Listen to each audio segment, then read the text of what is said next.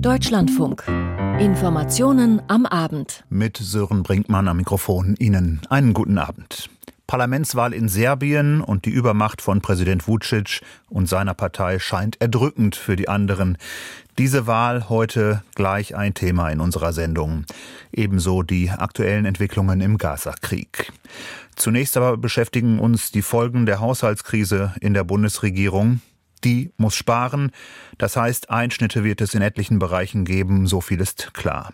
Der CO2-Preis soll stärker als bisher geplant angehoben werden, bei der Solarförderung soll gekürzt werden und klimaschädliche Subventionen sollen abgebaut werden. Und ziemlich überraschend und plötzlich kam die Neuigkeit, dass die Förderung von E-Autos ganz schnell auslaufen soll, genauer gesagt heute schon, wie gerade gehört.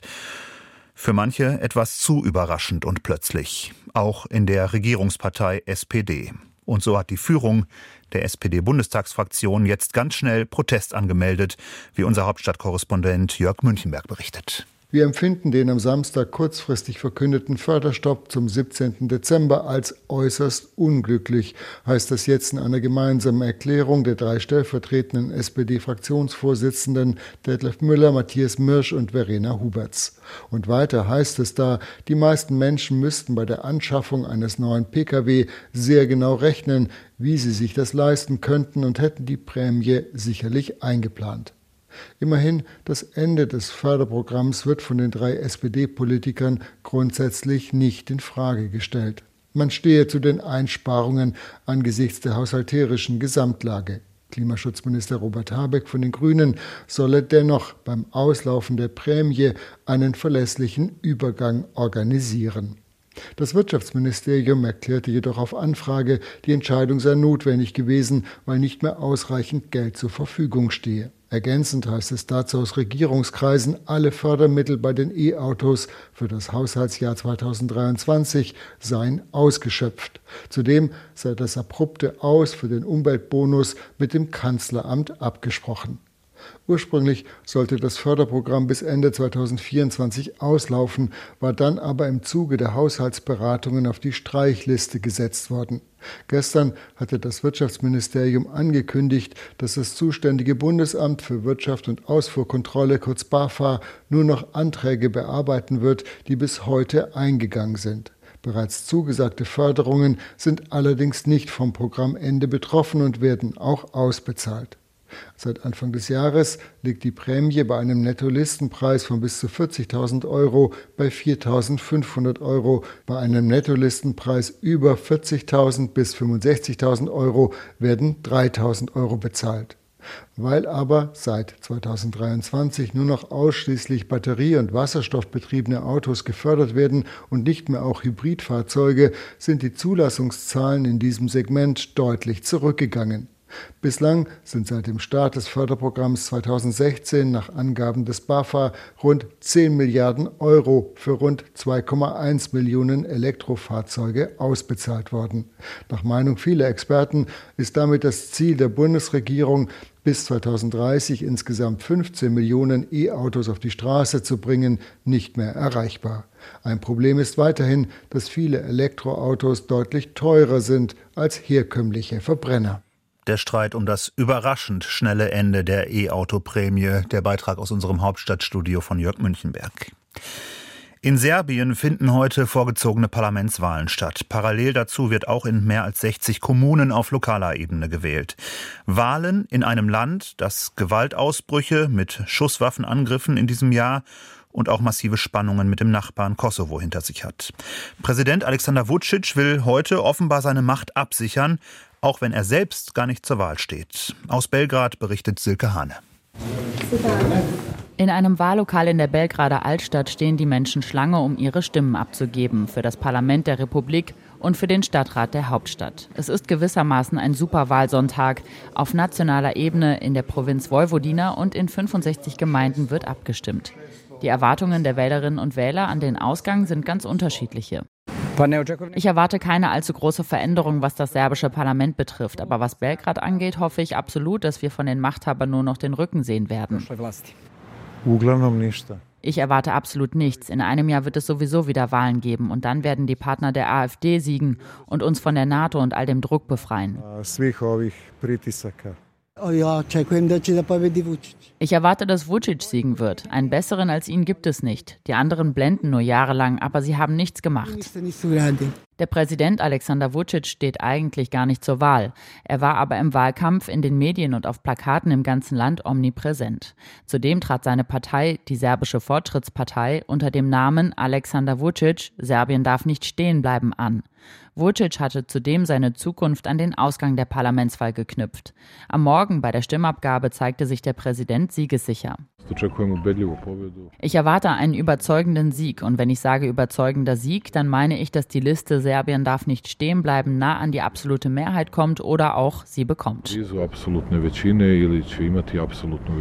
Umfragen sahen die Liste vor dem Wahltag bei etwa 40 Prozent. Bleibt es dabei, wäre die Fortschrittspartei auf einen Koalitionspartner angewiesen. Bisher regiert sie mit der Sozialistischen Partei. Größter Herausforderer dürfte die Liste Serbien gegen Gewalt sein. Ihr Stimmanteil wurde vorab auf rund 25 Prozent geschätzt. Serbien gegen Gewalt war auch das Motto von Massenprotesten, die sich nach zwei Amokläufen im Mai formiert hatten. Gut ein Dutzend proeuropäische Parteien haben sich nun zu der Liste zusammengeschlossen. Der Vorsitzende der größten Partei in diesem Bündnis ist Dragan Gilas. Vor Journalisten sagte er am Morgen, der Wandel in Serbien hat begonnen. Es gibt keine Macht, die das stoppen kann. Ich erwarte, dass viele Bürger zu den Wahlurnen gehen, um ihren Willen zu zeigen. Wir als das größte oppositionelle Wahlbündnis werden ihren Willen mit allen demokratischen Mitteln verteidigen. Am Nachmittag lag die Wahlbeteiligung bei 42,1 Prozent, etwas niedriger als bei der letzten Wahl vor rund anderthalb Jahren. Die Wahllokale haben bis 20 Uhr geöffnet. Anzeichen auf Manipulationen gibt es nur wenige, so die nichtstaatliche Organisation CIRTA, die mit rund 3000 Wahlbeobachtern im Land unterwegs ist. Allerdings wurde ein mobiles Beobachterteam von CIRTA in Nordwestserbien attackiert, so der Direktor der NGO, Rascha Nedelkov. Es geht darum, dass unsere Beobachter in der Gemeinde Ojaci angegriffen wurden und bei dieser Gelegenheit wurde ihr Fahrzeug zerstört. Das ist ein isolierter Vorfall, aber es ist beunruhigend, weil uns so etwas noch nie passiert ist. Der Vorfall ereignete sich demnach vor einer Polizeiwache. Diese hätten die Wahlbeobachter angesteuert, weil sie verfolgt worden seien. Zuvor habe das Team vor einem Wahllokal Unregelmäßigkeiten beobachtet. Andere NGOs berichten ebenfalls von einzelnen auffälligen Vorfällen. Der Vorsitzende der staatlichen Wahlkommission wies alle Berichte als unbegründet und schändlich zurück. Vom Wahltag in Serbien unsere Korrespondentin Silke Hane. Die Wahllokale haben bis 20 Uhr geöffnet heute. Wir haben es gerade gehört. Offizielle Ergebnisse wird es dann aber wohl erst in ein paar Tagen geben. Einen aufmerksamen Blick auf diese Wahl in Serbien dürfte man sicher auch in Russland haben. Serbien und insbesondere Präsident Vucic sieht sich immer noch eng verbunden mit dem russischen Präsidenten. Wladimir Putin will auch über das kommende Jahr hinaus im Präsidentenamt bleiben, das hat er schon erklärt, und heute hat seine Regierungspartei Geeintes Russland ihm dabei die Unterstützung zugesichert. Wie nicht anders zu erwarten. Frank Eichmann. Ihr gesamtes Potenzial und ihre Erfahrung werde die Regierungspartei Geeintes Russland zur Unterstützung Wladimir Putins bei der Präsidentschaftswahl einsetzen, versprach heute Parteichef Dmitri Medvedev. Dieser Unterstützung stimmten die Delegierten ohne Gegenstimmen oder Enthaltungen zu. In seiner Parteitagsrede grenzte sich Putin selbst erneut scharf von den sogenannten westlichen Eliten ab. Die würden aggressiv versuchen, sich in innere Angelegenheiten Russlands einzumischen. Wir müssen und wir werden alle Entscheidungen selbst treffen, ohne Anweisungen aus dem Ausland. Russland darf seine Souveränität nicht gegen ein paar Würstchen eintauschen, so wie es einige andere Länder tun und dann zu einem Satelliten anderer werden. Russland wird entweder eine eigenständige, souveräne Macht sein oder es wird überhaupt nicht existieren. Formal tritt Putin bei der Präsidentschaftswahl als eigenständiger Kandidat an und ist auch kein Mitglied der Regierungspartei Geeintes Russland. Seine Nominierung zum Kandidaten übernahm bereits gestern eine Wählerinitiative aus Politikern, kremlnahen Sportlern und Künstlern. Der 71-jährige Putin wird zum fünften Mal antreten. Die Wahlen finden erstmals an drei aufeinanderfolgenden Tagen statt, vom 15. bis zum 17. März. Am Ausgang gibt es keine Zweifel. Die Informationen von Frank Eichmann. Der Vorwurf Betrug und Unterschlagung der Angeklagte Kardinal Angelo Becciu. Zum ersten Mal wurde jetzt ein so hochrangiger Würdenträger, ein Kardinal, von der Vatikanjustiz verurteilt. Neben ihm saßen noch acht weitere Männer und eine Frau auf der Anklagebank. Über zwei Jahre dauerte der Prozess um einen Immobilienskandal und Verluste in dreistelliger Millionenhöhe. Aus Rom Elisabeth Pongratz. Für den Vorsitzenden der Vatikanpresse EIGAF, Lou Beaumont de Sonville, steht fest, dies ist ein historisches Urteil. Von Seiten der vatikanischen Justiz wird hier gezeigt, dass es sich um wahre Gerechtigkeit handelt, also dass die Anschuldigungen wahr und schwerwiegend waren. Daher ist das ein sehr, sehr starkes politisches Signal. Zum ersten Mal überhaupt hat ein Vatikangericht einen Kardinal verurteilt. Richter Giuseppe Pignatone liest das Strafmaß vor. Becciu Giovanni Angelo wird zu fünfeinhalb Jahren Haft und einer Geldstrafe von 8000 Euro verurteilt. Außerdem gilt ein dauerhaftes Verbot, öffentliche Ämter zu bekleiden. Kardinal Angelo Becciu stand im Mittelpunkt eines Finanzskandals, bei dem der Vatikan Gelder in dreistelliger Millionenhöhe verloren hatte, mindestens 150 Millionen Euro. Der Italiener hatte als sogenannter Substitut im Staatssekretariat eine Schlüsselrolle inne. Die Kurie investierte hohe Summen in eine Luxusgeschäftsimmobilie in London. Doch der Deal wurde für die Kurie zum Finanzdesaster. Bei der Investition verdienten nur die Vermittler viel Geld. Betschow und seine Verteidiger wiesen die Anschuldigungen stets zurück. Auch jetzt wollen sie das Urteil nicht akzeptieren und in Berufung gehen. Anwalt Fabio Viglione sagte nach der Urteilsverkündung, Lassen Sie uns nicht vergessen, der Kardinal wurde während des Prozesses niemals angeklagt, dass er auch nur einen Cent an persönlichem Vorteil daraus gezogen hätte. 2019 kam der Immobilienskandal ins Rollen. Mitten in der Nacht führte die Gendarmerie eine Razzia im Staatssekretariat und bei der Finanzaufsicht durch. Kurz darauf gestand Papst Franziskus den Skandal erstmals ein. Anschließend ließ er die Zuständigkeiten für die Finanzen in der Kurie neu zuschneiden. Auch externe Berater sollen für Transparenz und mehr Kontrolle sorgen. Damit will Franziskus die interne Kultur im Vatikan verändern. Das Urteil ist ein Signal, so Christine Seuss von Vatikan News. Wer Unrecht tut oder wie in diesem Fall Gelder veruntreut, die ja kirchlichen Zwecken dienen sollen, muss eben damit rechnen, dass er sich auch im Vatikan vor Gericht verantworten muss und verurteilt werden kann. Das Strafrecht hatte der Papst noch verändert. Erst damit konnte ein Kardinal erstmals überhaupt angeklagt werden. Mit Betschu saßen acht weitere Männer und eine Frau auf der Anklagebank. Die Vorwürfe reichten von Erpressung über Geldwäsche bis hin zu Amtsmissbrauch. Insgesamt wurden Haftstrafen in Höhe von 37 Jahren ausgesprochen. Doch es sind die ersten Urteile. Bei Berufungsprozessen könnte sich noch einiges verändern. Da muss man wirklich erst mal sehen, ob diese Haftstrafen dann im Revisionsverfahren Bestand haben, beziehungsweise ob der Papst am Ende nicht doch eine Begnadigung ausspricht. Als Kardinal hat Betschu seine Rechte bereits verloren. Auch musste er als Leiter der Heiligsprechungskongregation zurücktreten. Der Beitrag von Elisabeth Pongratz. Sie hören den Deutschlandfunk, 18.23 Uhr ist es. Und wir kommen zum Krieg Israels gegen die Hamas im Gazastreifen. Zwei Tage nachdem drei Geiseln, die Terroristen am 14. Oktober entführt hatten, jetzt von israelischen Soldaten getötet wurden, da dürfte in Israel das Entsetzen und zum Teil sicher auch der Ärger und die Wut noch tief sitzen. Genauere Einschätzungen bekommen wir von Jan-Christoph Kitzler, unserem Korrespondenten, mit dem wir auch auf die Lage aktuell im Gazastreifen schauen. Herr Kitzler, zunächst aber vielleicht zur Stimmung in Israel. Wie nehmen Sie die heute wahr? Ja, das Thema hat wirklich das Land sehr beschäftigt in den letzten Tagen, eigentlich muss man sagen. Gestern Abend gab es noch mal eine sehr große Demonstration hier in Tel Aviv. Auch äh, Erklärungen gab es dazu. Die Geiseln, die Angehörigen der Geiseln, die sind wirklich sehr besorgt und die fühlen sich bestätigt, zumindest diejenigen der unter den Angehörigen, die sagen, wir brauchen wieder eine Feuerpause, wir brauchen wieder Platz für Verhandlungen, damit eine Freilassung der Geiseln wieder gelingen kann. Es gab gestern eine Frau, die als Geisel verschleppt worden war und dann freigekommen ist, die hat gesagt, gestern hier in Tel Aviv, ein militärischer militärisches Vorgehen allein wird die Geiseln nicht lebend zurückbringen. Die hat zum Beispiel auch noch ihren Mann selber im Gazastreifen, der ist verschleppt worden. Und die spricht sich eben auch für eine humanitäre Feuerpause aus. Dagegen steht das, was im Gazastreifen passiert einerseits. Da wird heftig gekämpft. Und dagegen steht auch das, was Benjamin Netanyahu, der Ministerpräsident, gestern Abend gesagt hat. Der hat gesagt, wir sind entschlossener denn je, bis zum Ende weiterzumachen. Also Israels Führung, die politische und militärische, denkt noch nicht an ein Ende dieses Krieges.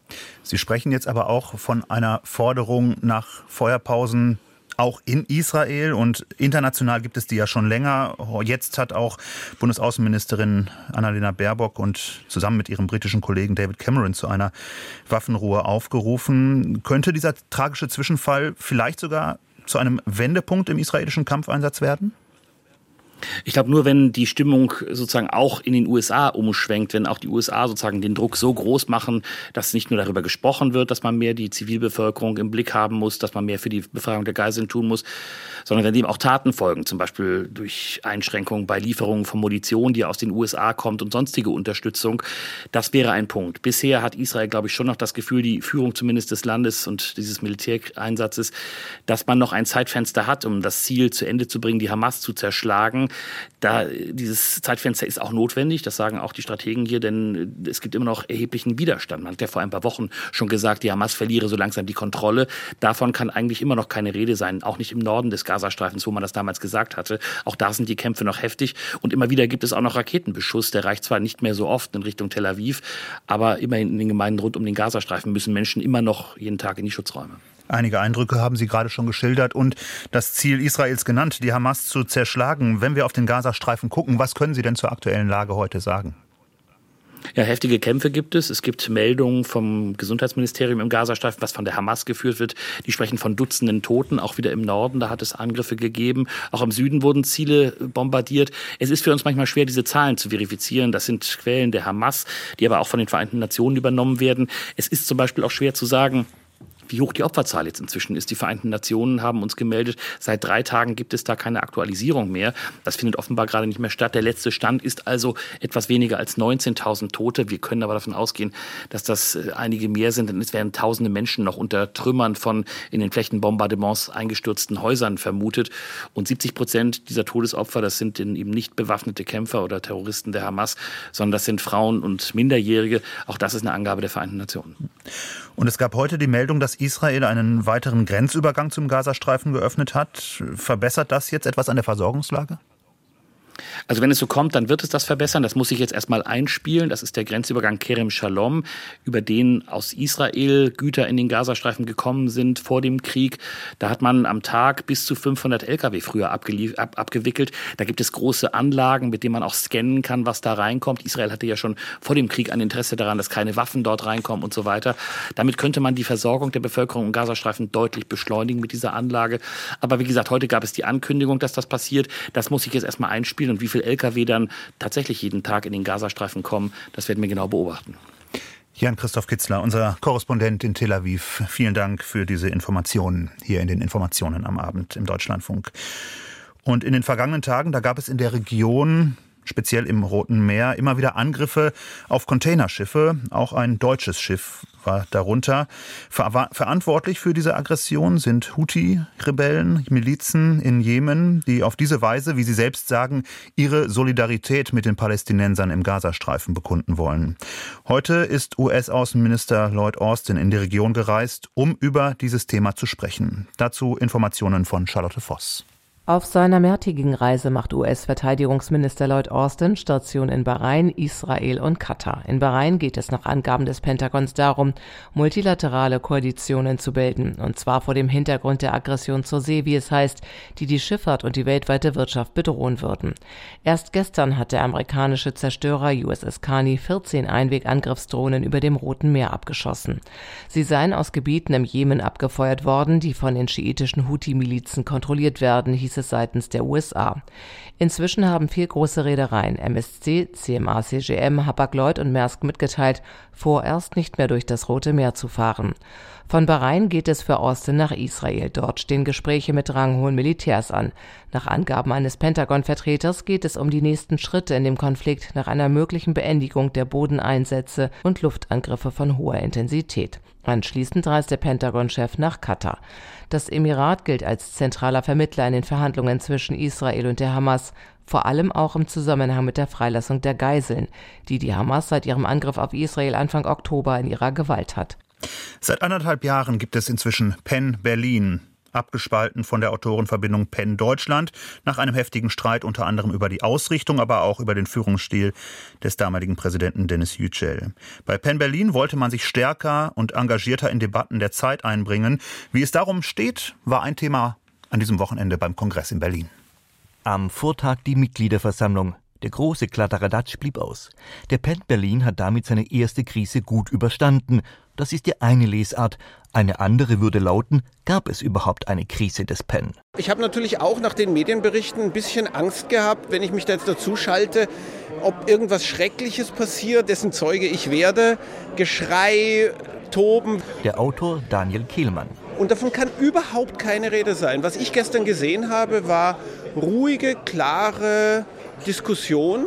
Und ich denke wirklich, das war eine in dem Fall eine herbeigeschriebene Krise, weil das einfach eine schöne Erzählung für die Medien ist. Zu den Autoren, die im Vorfeld den Streit auf den sozialen Medien mitbefeuert und scharfe Diskussionen gefordert haben, gehörte der Autor Alban Nikolai Herbst. Den untergründigen Ärger, den ich gespürt habe, lag schlichtweg an A.L. Kennedy, die ja eine BDS-Vertreterin ist. Und darüber haben wir gestern deutlich diskutiert. Und die Diskussion ist sehr spannend abgelaufen. Und das finde ich jetzt zufriedenstellend. Der Penn Berlin hat zwei Resolutionen jetzt verabschiedet.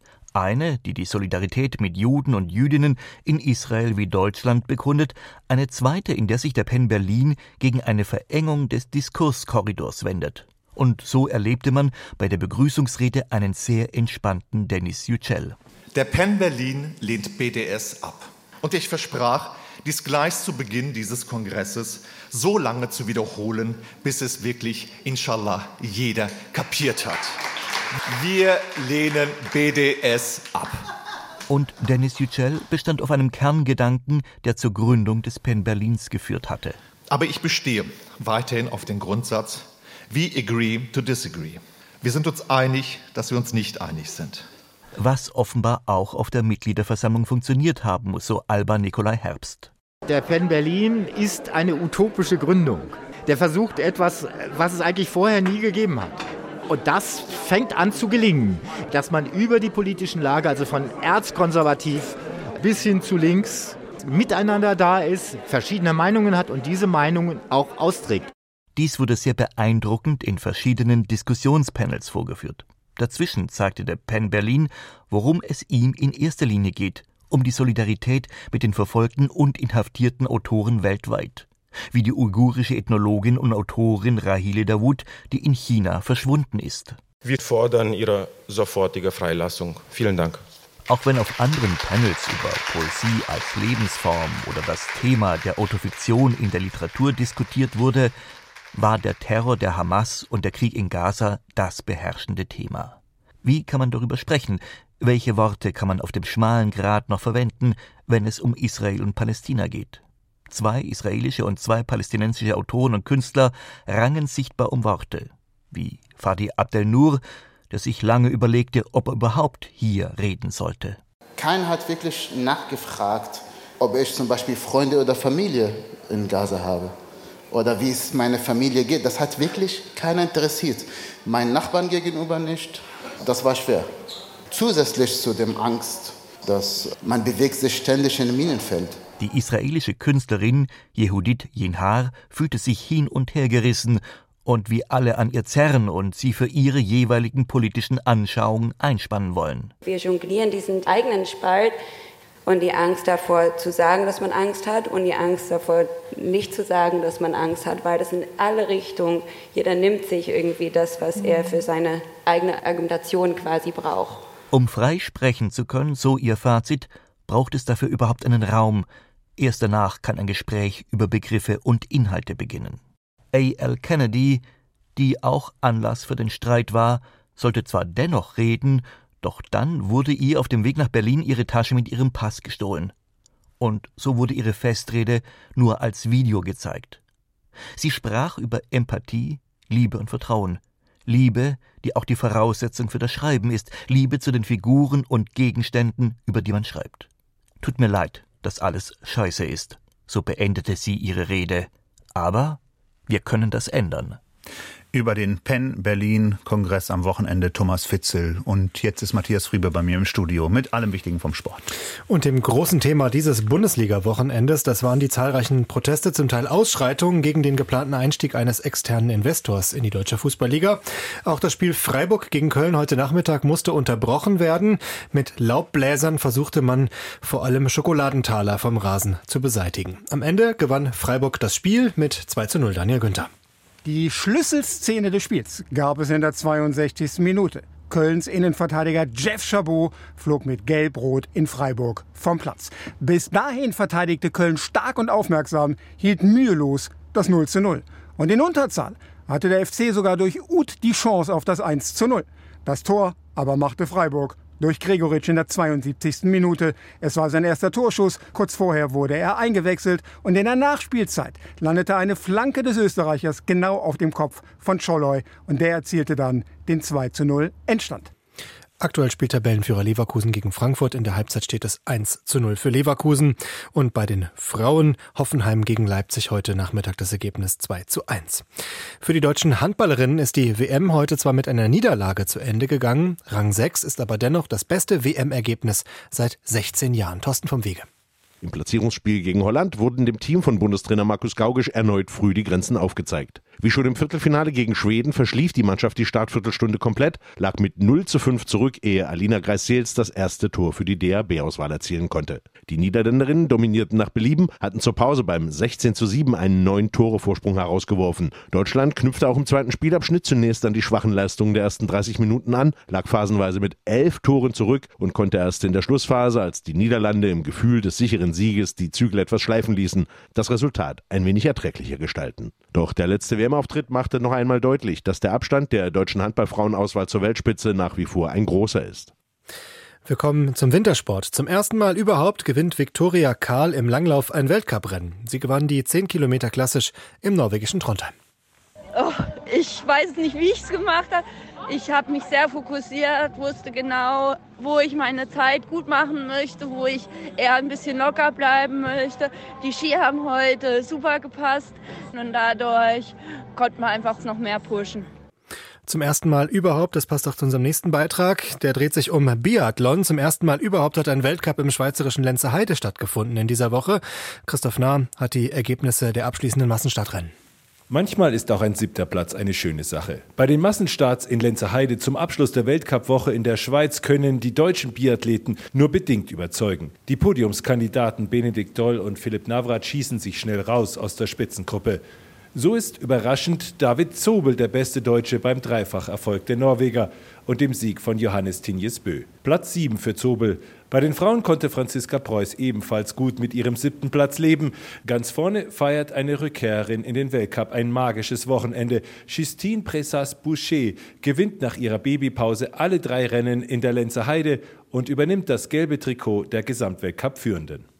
Nur knapp 200 Kilometer weiter, in Engelberg, stand die traditionelle Generalprobe für die Vier-Schanzentournee an. Pius Paschke, Karl Geiger und Andreas Wellinger landeten heute auf den Rängen 3, 4 und 5, was den Bundestrainer Stefan Horngacher zufriedenstellte, wie er im ZDF sagte. Also was die Jungs heute wieder gezeigt haben, nach gestern, gestern war es wirklich nicht so gut mannschaftlich. Der Sieg von Bios hat alles gerettet, aber sonst waren wir ein bisschen weit weg. Heute Karl Geiger wieder in die Spur gefunden. Andi Wellinger deutlich best, zwei bessere Sprünge gemacht. Biers wieder sehr gut gesprungen. Und ja, es ist halt immer so, wenn der Stefan Kraft den Sprung richtig trifft, dann wird es für alle schwer und nicht nur für uns, sondern auch für die anderen. Aber ich bin sehr zufrieden heute. Der Österreicher Stefan Kraft. Er gewann heute schon das fünfte Springen in dieser Saison vor seinem Landsmann Jan Hörl. So gut die Form der deutschen Skispringer ist, kurz vor Weihnachten, so ausbaufähig ist es im Alpinbereich. Das Fazit des Wochenendes von Thomas Kattenbeck. So richtig rund läuft es aktuell bei den alpinen deutschen Skistars nicht. Das zeigen die heutigen Ergebnisse und vor allem die des gesamten Wochenendes. Die Abfahrer bekamen gestern einen Anpfiff von Alpindirektor Wolfgang Mayer. Sie sollten aggressiver fahren. Riesenslalomstar Alexander Schmid musste heute im zweiten Rennen nach seinem Kreuzbandriss in Alta Badia schon auch erkennen, dass er einfach noch ein wenig braucht, bis er wieder in der Weltspitze mitmischen kann. Rang 17 auf der extrem steilen und eisigen Piste war aber ein weiterer wichtiger Schritt Wettkampfpraxis. Ganz vorne einmal mehr der Schweizer Superstar Marco Odermatt. Bei den Frauen fuhr Kira Weidle im Super-G von Val als beste Deutsche auf Rang 9.